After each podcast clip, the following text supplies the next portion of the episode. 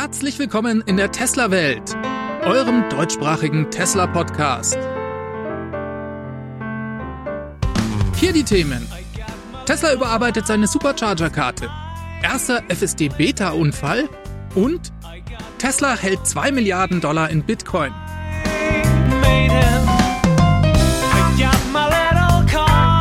Mein Name ist David und dies ist die Folge 211.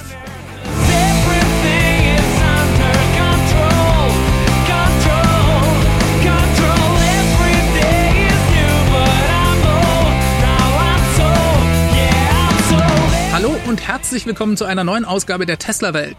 Wir sprechen heute mal über Teslas Supercharger Netzwerk, denn Tesla hat hier mal wieder ein großes Upgrade verkündet. Das ist ganz normal, das machen sie eigentlich jedes Jahr, immer so Ende Januar, Anfang Februar. Und hier können wir auf der Tesla Webseite ganz viele neue Standorte sehen, die hinzugekommen sind. Da steigen wir gleich ein bisschen tiefer ein. Warum reden wir darüber? Das Tesla Supercharger Netzwerk ist für meine Begriffe eins der wichtigsten Vorteile von Tesla. Durch dieses flächendeckende Schnellladenetz wird ein Tesla erst zu einem echten Verbrennerersatz. Denn dadurch könnt ihr mit dem Fahrzeug buchstäblich überall hinfahren. Das geht selbst mit den Einsteigerbatterien, die ja ein kleineres Battery Pack verbaut haben. Ich habe ja das Model 3 mit der kleineren Batterie und ich bin in den letzten sechs Monaten damit über 21.000 Kilometer unter anderem durch, naja, einige Länder in Europa gefahren. Das hat richtig Spaß gemacht und diese Erfahrung, die macht man eben vor allem wegen dem Tesla Supercharger Netzwerk, das hervorragend in die Fahrzeuge integriert ist. Man macht sich also eigentlich überhaupt keinen Kopf mehr, wann man wo laden muss. Jetzt wächst ja Tesla sehr stark. 87 Prozent, um genau zu sein, letztes Jahr, was die Fahrzeugdeliveries angeht. Und deswegen muss man sich natürlich auch genau anschauen, ob sie bei dem Supercharger-Netzwerk da mithalten können. Das wollen wir doch mal tun.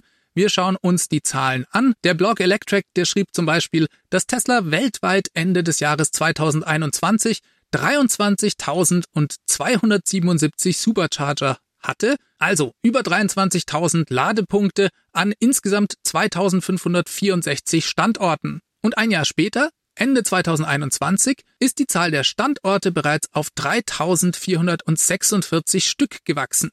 Ladepunkte gibt's jetzt in der Welt 31.498, also 31.500 Ladepunkte bei Tesla. Das entsprach einem Wachstum weltweit im letzten Jahr von rund 35 Prozent. Schauen wir mal nach Deutschland. Da gehen wir ziemlich genau ein Jahr zurück, denn da gab's das letzte Mal ein Update dieser Supercharger-Karte. Januar 2021 hatte Tesla in Deutschland 86 Supercharger insgesamt. Damals waren das 847 Ladepunkte an diesen 86 Standorten. Und hier müssen wir uns ein kleines Detail anschauen, nämlich wie viele Ladepunkte gab es denn an einem Standort überhaupt? Im Durchschnitt waren das 9,85 Ladepunkte pro Standort bei Tesla, was ziemlich viel ist, gerade wenn man das mit anderen Playern auf dem Markt vergleicht. Auch das schauen wir uns gleich nochmal im Detail näher an. Und jetzt haben wir bei Tesla, genau ein Jahr später, Anfang Februar 22, 111 Supercharger mit insgesamt 1353 Ladepunkten. Wenn wir uns wieder mal den Durchschnitt pro Station anschauen, ist der deutlich gestiegen, und zwar auf 12,2 Ladepunkte pro Standort. Also von knapp 10 auf über 12 in nur einem Jahr. Damit ist Tesla insgesamt in Deutschland 29 Prozent dieses Jahr gewachsen, was das Supercharger-Netzwerk angeht. Das ist deutlich unter dem, was sie sich vorgenommen haben. 60 Prozent Wachstum war eigentlich geplant. Aber es ist eben auch nicht trivial, diese Supercharger-Standorte zu bauen. Da braucht es da braucht es Baugenehmigungen, Standortsuche und so weiter. Das ist wirklich ein schwieriges Thema. Schön zu sehen ist aber, dass trotzdem das Netzwerk mit großem Nachdruck weiter ausgebaut wird und vor allem eben auch die Ladepunkte pro Standort wachsen. Wie macht das eigentlich die Konkurrenz? Da schauen wir auch gleich mal drauf. Ionity habt ihr vielleicht schon mal gehört. Das ist ein Joint Venture von verschiedenen Firmen aus der Automobilindustrie. Da ist zum Beispiel BMW dabei, Daimler AG, Ford Motor Company sowie der Volkswagen-Konzern mit den Marken Audi und Porsche. Es sind aber auch Hyundai noch mit dazugekommen und selbst Renault und Shell sind da noch mit eingestiegen. Ionity konzentriert sich auf ein Schnellladenetz an den Autobahnen, eigentlich ähnlich wie das Supercharger-Netzwerk. Die sind seit 2018 mit dem Ausbau beschäftigt, in 24 Ländern in Europa aktiv und haben insgesamt 401 Ladeparks laut ihrer Website mit 1609 Ladepunkten. Das ist der letzte Stand. Naja, und wenn man sich hier die Ladepunktdichte pro Standort mal anschaut, dann sind das eben nur vier Ladepunkte. Das ist meines Erachtens überhaupt nicht zeitgemäß, denn die große Welle der Elektromobilität rollt und mit vier Ladepunkten an einem Standort kommt man nicht aus. Die sind sofort belegt und dann kommt es eben zu Wartezeiten. Und für so ein großes Joint Venture von so vielen Playern in der Automobilindustrie finde ich das schon ein bisschen erbärmlich, muss ich sagen. Okay, jede Ladesäule zählt und es ist ja schön, dass es hier Bemühungen überhaupt gibt, aber trotzdem ist das nicht mehr zeitgemäß. Ionity möchte natürlich das Netzwerk auch weiter ausbauen. Bis 2025 geben sie an, 1000 Ladeparks mit insgesamt 7000 Ladepunkten bauen zu wollen. Das wären dann immerhin sieben Ladepunkte pro Standort.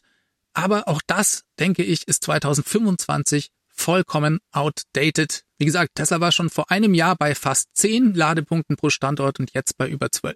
Dass die große Elektromobilitätswelle kommt und rollt, das ist Ionity schon klar, denn auf ihrer Webseite, da geben sie Zahlen von VW wieder, die sagen, dass 2030 bereits 80 Prozent der neu zugelassenen Fahrzeuge voll elektrisch sein werden. Ich glaube, dass diese 80 Prozent schon deutlich früher erreicht werden. Daher kann ich nur empfehlen, dass Ionity hier richtig Gas gibt. Jetzt gibt es noch andere Player. Einer, der sehr gut dabei ist, ist zum Beispiel auch ENBW. Ich habe versucht, bei der Pressestelle zu erfragen, wie viele Ladepunkte sie genau heute haben, die über 150 kW laden können, um einfach einen besseren Vergleich mit Tesla ziehen zu können. Leider habe ich ein bisschen zu spät angefragt, deswegen habe ich noch keine Antwort, reiche ich aber gerne nach. Auf der Webseite steht lediglich, dass ENBW heute bereits 600 Schnellladestandorte in Deutschland betreibt. Nicht klar ist, was ein Schnellladestandort genau bedeutet. Meines Erachtens sind da auch Standorte mit 50 kW Chargern mit integriert. Ich habe es versucht, mir mal in der App anzuschauen. Ich hatte den Eindruck, dass sie bereits auch ein paar hundert echte Schnellladepunkte mit über 150 kW haben. Sie haben vermutlich auch mehr Standorte als Tesla, aber dann eben mit weniger Ladestationen. Da sind oft nur ein oder zwei Ladepunkte vor Ort. Was die Ziele angeht, ist EMBW aber weit vorne. Der Ausbau bis 2025 soll insgesamt zusätzlich 2500 neue Ladeparks schaffen, mit denen man mehr als 100 Kilometer in nur 5 Minuten laden kann. Wenn sie das schaffen, hätten sie 2025 3100 Ladestandorte. Und das ist gewaltig. Das finde ich sehr aufregend und ich hoffe, dass EMBW das auch schafft. Dann gibt's natürlich auch noch andere Anbieter wie Fastnet, aber ich dachte, ich schaue mir jetzt die größten einfach mal an. Tut mir leid, wenn ich hier Fastnet außen vor lasse erstmal. Jetzt habe ich ja anfänglich gesagt, dass Tesla im letzten Jahr um 87 Prozent gewachsen ist, das Supercharger-Netzwerk aber nur um 35 Prozent. Naja, ist das ein Problem? Muss das Supercharger-Netzwerk genauso schnell wachsen wie das Fahrzeugsegment? Die Antwort ist nein, nicht unbedingt, denn es gibt verschiedene Punkte, die bei Tesla besser werden. Einerseits sind es die Batterien. Das heißt, die Fahrzeuge können immer schneller laden und haben dementsprechend geringere Standzeiten. Und dann wird auch das Supercharger-Netzwerk besser. Ich habe hier erst vor kurzem in einer anderen Folge ein Update angekündigt. Die Ladegeschwindigkeit soll von 250 kW auf 324 kW und vielleicht später sogar noch mehr steigen. Wer will, kann sich das hier nochmal anschauen. Ich verlinke euch das Ganze unten in der Beschreibung. Und dann gibt es für mich einen grundlegenden Unterschied zwischen Tesla und anderen Fahrzeugherstellern. Denn für Tesla gehört das schnelle Laden einfach zu den Fahrzeugen dazu. Sie wissen, wenn sie das Ladenetzwerk nicht haben, können sie auch keine Fahrzeuge verkaufen. Das haben die anderen Hersteller noch nicht verstanden. Sonst würden sie mit Ionity nicht so halbe Sachen machen. Und dann wollte Tesla mit der Wartung von Fahrzeugen und dem Schnellladen von Fahrzeugen auch kein Geld verdienen. Sie sehen das nach wie vor nicht unbedingt als Profit Center. Das hat sich durch die Öffnung des Supercharger-Netzwerks ein bisschen geändert. Ich denke wohl, dass Tesla damit Geld verdienen will und wird. Ist ja auch schön und gut. Sie müssen es aber nicht tun. Denn sie sind hochprofitabel mit dem Bau ihrer Autos und daher darauf gar nicht angewiesen. Bei VW zum Beispiel sieht das völlig anders aus. Wenn ihr euch mal den Power Day anschaut, den VW abgehalten hat letztes Jahr, da gab es ganz eindeutige Aussagen dazu, dass das Ladenetzwerk als große Einnahmequelle gesehen wird, die in Zukunft große Gewinne verspricht und auch einen Teil der Gewinne, die im Service wegbrechen, eben wieder einspielen soll. Hier stehen also zwei grundsätzlich verschiedene Philosophien dahinter. Und ich denke, auch innerhalb von VW ist man sich da nicht ganz einig, denn Porsche hat zum Beispiel auch am Power Day angekündigt, noch zusätzlich eigene Porsche-Schnellladestationen an den Start bringen zu wollen, was für mich wiederum bedeutet, dass sie eigentlich nicht zufrieden sind mit dem, was hier im VW-Konzern sonst so gemacht wird. Die wissen schon, dass das für die Kunden kein gutes Ladeerlebnis wird und müssen deswegen eigene Porsche-Schnelllader bauen. Wir wechseln mal das Thema. Es gab anscheinend einen allerersten Unfall im Zusammenhang mit der FSD-Beta-Software von Tesla. Ihr wisst ja, Tesla arbeitet am autonomen Fahren und hat im November 2020 die FSD Beta Software an den Markt gebracht. Das ist eine Beta-Version der Software, mit denen eines Tages Tesla-Fahrzeuge autonom fahren können sollen. Inzwischen fahren rund 60.000 Kunden mit dieser Software in den USA durch die Gegend und bisher gab es keinen einzigen Unfall. Das scheint sich diese Woche geändert zu haben. Ein YouTuber namens AI Addict, der fährt laut eigenen Angaben bereits seit einem Jahr mit der FSD Beta Software. Und in einem seiner neuesten Videos zeigt er, wie das System beim Abbiegen nach rechts eine Plastikpylone umfährt. Das Video wurde am 4. Februar in San Jose gefilmt und AI Addict, der beschreibt sich selbst als sehr verantwortungsbewussten und vorsichtigen Benutzer dieses Beta-Software-Systems. Er sagt sogar, dass er selbst bei Tesla gearbeitet hätte. Und zwar war er Teil des Tesla AI-Teams und hat als Labeler die Videos vorbereitet, mit denen dann die neuronalen Netze trainiert werden. Laut eigenen Angaben kennt er sich also sehr gut damit aus und passt dementsprechend auch bei Benutzung der FSD Beta Software auf. Trotzdem konnte er nicht mehr rechtzeitig reagieren und das Fahrzeug fuhr dann diese Plastikpylone um. Gott sei Dank ist niemandem was passiert, lediglich das Auto hat ein paar Kratzer abbekommen. So, was fangen wir jetzt mit der Information an? Versuchen wir mal das Ganze zu interpretieren. Dass irgendwann ein Unfall mit der FSD Beta Software passieren würde, das war klar. Das war eigentlich nur eine Frage der Zeit und es ist eher schon bedeutend, dass bisher noch nichts passiert ist, obwohl bereits Tausende von Benutzern diese Software umherfahren. Offiziell zählt dieser Vorfall vermutlich gar nicht als Unfall, weil als Unfall nur gewertet wird, wenn auch die Airbags ausgelöst werden. Soweit wird die offizielle Statistik von Tesla also nicht getrübt. Trotzdem glaube ich, würde jeder von uns hier von einem Unfall sprechen, denn es ist ja ein geringer Schaden am Fahrzeug entstanden. In dem Video gibt es noch mehrere Beispiele dafür, an denen die FSD Beta Software noch nicht gut funktioniert und dementsprechend auch theoretisch, wenn der Fahrer nicht eingegriffen hätte, eine Unfallsituation entstanden wäre. Klar ist auch bei der FSD Beta Software immer noch der Fahrer voll verantwortlich für alles, was das Fahrzeug tut. Ja, und die große Frage ist, inwieweit das mit Aussagen von Elon Musk kollidiert, bereits bis Ende diesen Jahres ein System zu haben, das besser und sicherer unterwegs ist als ein menschlicher Fahrer. Das ist sehr schwer einzuschätzen. Ist das völlige Hybris von Elon Musk? Er hat das ja schon bereits öfters mal angekündigt. Oder ist das Lernen dieses Systems exponentiell, sodass es in kurzer Zeit besser werden kann wie ein menschlicher Fahrer? Ich finde das allein auf Basis dieser Videos nur sehr schwer einzuschätzen. Obwohl ich persönlich schon den Eindruck habe, dass Tesla hier große Fortschritte macht. Ich werde bald schon dazu ein Interview mit einem Experten veröffentlichen. Bleibt also dran, das kommt in den nächsten Tagen. Reden wir mal von was anderem. Diese Woche ist ein Patent von Tesla öffentlich geworden. Das kam über einen Artikel von Tasmanian. Es handelt sich um ein Patent, das Tesla bereits vor einem halben Jahr angemeldet hatte, und zwar zu digital anpassbaren Frontscheinwerfern. Ja, was können wir darunter verstehen? Frontscheinwerfer sind ein sicherheitsrelevanter Bestandteil des Autos. Es geht darum, gesehen zu werden und andere Leute sehen zu können. Hierfür gibt's unterschiedliche regulatorische Auflagen in den verschiedenen Märkten und daher verwenden Automobilhersteller unterschiedliche Scheinwerfermodelle, je nachdem, für welchen Markt die Fahrzeuge bestimmt sind. Ja, und genau dieses Konformitätsproblem, das löst Tesla mit diesem Patent. Es wird in Zukunft möglich sein, einen einheitlichen Scheinwerfer in allen Märkten zu verwenden und Elon, der kommentierte mit dem Tweet, das bringt mehr, als man sich vielleicht denkt. Ja, was sind denn die Vorteile von so einem einheitlichen Scheinwerfer, der dann allein durch Software angepasst werden kann? Unter dem Tweet von Elon standen ein paar interessante Antworten. Tesla Facts listete zum Beispiel einige Vorteile auf.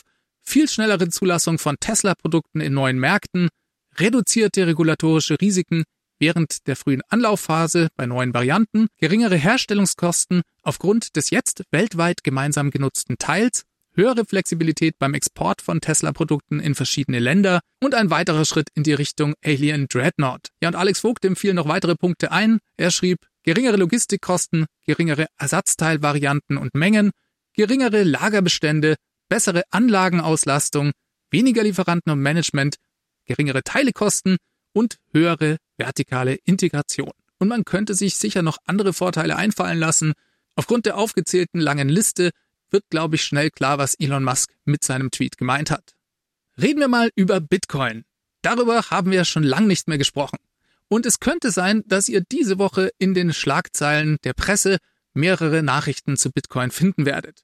Gleich mal vorweg, es gibt eigentlich keine News. Aber Tesla hat das sogenannte 10K-Filing für die US-Börsenaufsicht veröffentlicht. Das ist ein sehr langes Dokument, in dem Tesla verschiedene Zahlen veröffentlicht, um Tesla-Anleger über eventuelle Risiken aufzuklären. Und darin steht, dass Tesla zum Ende des Jahres 2021 Bitcoin im Wert von 2 Milliarden US-Dollar gehalten hat. Ja, das ist überhaupt nichts Neues. Tesla hat nicht etwa Bitcoin dazugekauft, sondern das war lediglich der Wert der Bitcoin-Position, die Tesla seit Januar 2021 hat. Ihr erinnert euch sicher noch an den Kauf von Bitcoin durch Tesla Ende Januar 2021. Da hat Tesla 1,5 Milliarden Dollar in Bitcoin investiert und gleichzeitig auch Bitcoin als Zahlungsmethode akzeptiert. Das wurde im Mai aufgrund von Umweltbedenken dann wieder rückgängig gemacht. Die Bitcoin hat Tesla aber behalten. Ja, und in dem 10K-Filing, da steht eben drin, Zitat, im ersten Quartal 2021 haben wir insgesamt 1,5 Milliarden US-Dollar in Bitcoin investiert. Der Marktwert unserer Bitcoin-Bestände belief sich zum 31. Dezember 2021 auf 1,99 Milliarden US-Dollar. Wir glauben an das langfristige Potenzial von digitalen Vermögenswerten sowohl als Investition als auch als Alternative zu Bargeld. Wie bei jeder Investition können wir unsere Bestände an digitalen Vermögenswerten jederzeit erhöhen oder verringern, je nach Bedürfnissen des Unternehmens und unserer Einschätzung der Markt- und Umweltbedingungen. Tesla behält sich also vor, weitere Bitcoin oder andere Kryptowährungen zu kaufen oder auch zu verkaufen. Und dann schreibt Tesla in dem Filing auch noch über eventuelle Risiken durch Kursverluste und Kursschwankungen. Zitat, im Geschäftsjahr 2021 verzeichneten wir Verluste durch Wertminderung von Bitcoin in Höhe von 101 Millionen US-Dollar.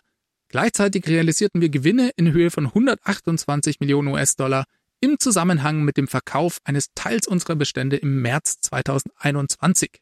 Ja, und das ist eine Besonderheit des US-amerikanischen Börsenrechts. Fällt der Bitcoin-Kurs unter den Wert des Kaufs von Tesla, so muss Tesla dies als Verlust in der Bilanz verbuchen, auch wenn sie die Bitcoin halten. Und das kann sich negativ aufs Quartalergebnis auswirken. Von dem her führt das Tesla hier als Risiko an. Dann gab es noch eine interessante Meldung über eine neue Kathodenfabrik, die in Texas in Austin entsteht. Das ist sehr spannend, denn Tesla realisiert hier eine weitere Ankündigung des Battery Days. In Austin, Texas wird ja schon bald das Model Y vom Band laufen, und zwar mit den neuen 4680er Zellen in Kombination mit dem strukturellen Battery Pack. Das sind genau die Dinge, die Tesla am Battery Day angekündigt hat, die hier zum ersten Mal in Aktion treten. Das hatte ich auch in einem Interview mit Alex Vogt besprochen, das ich euch hier nochmal verlinke und empfehle. Beim Battery Day sprach Tesla zum ersten Mal von einer eigenen Kathodenfabrik. Das war damals auch eine Überraschung, denn damit hatten nicht viele Leute gerechnet. Warum macht Tesla das? Kathodenmaterial kann man von Zulieferern zukaufen. Es geht hier um eine Lokalisierung der Lieferkette. Beim Battery Day sagte Drew Blacklino, der CTO von Tesla damals, eine eigene Kathodenfabrik ermöglicht die Reduzierung des Transports der ganzen Materialien. Und zwar um 80 Prozent. Die werden bisher um die Welt geflogen und verschifft und all das spart sich Tesla ein. Des Weiteren haben sie einen neuen Prozess zur Kathodenherstellung entwickelt. Den haben sie sogar von einem kanadischen Start-up gekauft. Das Patent ging für drei US-Dollar über den Tisch. Vielleicht erinnert ihr euch dran, ich habe da in der Folge 170 drüber gesprochen. Das war die Firma Spring Power International. Die hat Tesla mutmaßlich gekauft und dieser neue Kathodenprozess, der hat's in sich. 66 Prozent weniger Investitionskosten für den Bau der Kathodenfabrik. Und das wird nochmal getoppt von 76 Prozent Einsparungen für den Prozess selbst. Und wenn wir an die Diskussionen um Giga Berlin denken, vielleicht auch ein sehr wichtiger Punkt. Die bisher großen Mengen an Abwasser, die bei der klassischen Kathodenmaterialproduktion entstanden sind, die fallen ab jetzt weg. Denn Tesla hat hier einen zirkulären Prozess entwickelt, bei dem kein Abwasser mehr anfällt. Der wird auch in Berlin zum Einsatz kommen. Und deswegen ist das so wichtig. Reden wir noch über eine Menge von Schlagzeilen, die diese Woche durch die Medien gingen. Wenn ihr was über groß angelegte Rückrufaktionen bei Tesla gehört habt, dann seid ihr kurz rückversichert. Das waren alles Dinge, die Tesla über Software-Updates regeln konnte. Hier ging es einmal um eine Geschichte bei der FSD Beta, um sogenannte Rolling Stops, die Tesla abgeschaltet hat. Und dann ging es noch um einen Fehler bezüglich eines Warntons beim Sicherheitsgurt. Auch das hat Tesla über ein Software-Update regeln können. Warum kommen diese Rückrufaktionen dann in die Schlagzeilen? Das liegt ganz einfach an der Vorgehensweise der NHTSA, das ist die Sicherheitsbehörde in den USA. Wenn die ein sicherheitsrelevantes Problem finden, dann gibt es einen offiziellen Rückruf und es ist ganz egal, ob die Fahrzeuge in die Werkstatt kommen müssen oder ob das über ein Software-Update geregelt werden kann. Naja, und was passiert? Ihr habt Schlagzeilen, große Rückrufaktionen bei Tesla. In Wirklichkeit hat das keine große Auswirkung oder Kosten für Tesla. Und dann zum Schluss noch ein paar aufregende News zum Tesla Plaid Model S. Hier gibt's einen neuen Rekord zu berichten. Ihr wisst ja, in den USA erfreuen sich Viertelmeilenrennen großer Beliebtheit und das Plaid Model S von Tesla hat hier einen neuen Rekord aufgestellt. Der wurde von dem YouTube-Kanal Drag Times berichtet. Das Model S fuhr die Viertelmeile in 8,94 Sekunden und schoss mit 251 kmh über die Ziellinie. Elon kommentierte das mit einem Wort. Nice, schrieb er darunter.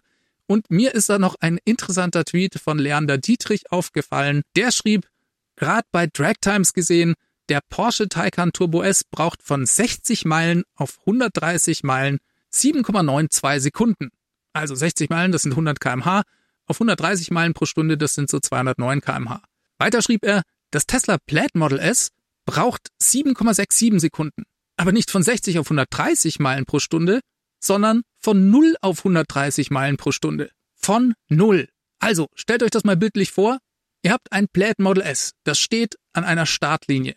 Von hinten kommt der Porsche Taycan mit 100 kmh. Und wenn der über die Startlinie fährt, gibt das Model S Gas und überholt ihn, wenn die Fahrzeuge 209 kmh schnell sind. Das passiert nach nicht mal 400 Metern. Denn das wäre ja die Viertelmeile, bei denen das Plaid Model S dann 251 kmh schnell ist total abgefahren und es macht den Vorsprung, den Tesla heute hat, sehr deutlich. In diesem Sinne wünsche ich euch alles Gute. Gerne könnt ihr auch euer Feedback in die Kommentare schreiben oder ihr schickt das Ganze an feedback@teslawelt.de. Diese Sendung wurde freundlicherweise vom Tesla Owners Club Helvetia, dem jungen oder Initiativen Tesla Club aus der Schweiz und dem TFF, dem Tesla Fahrer und Freunde e.V. unterstützt. Beide Clubs sind übrigens Herausgeber des T&E Magazins. Das Podcast Mastering kommt von promoton.ch. Damit entlasse ich euch. Macht es ganz gut. Bis zum nächsten Mal. Ciao, ciao.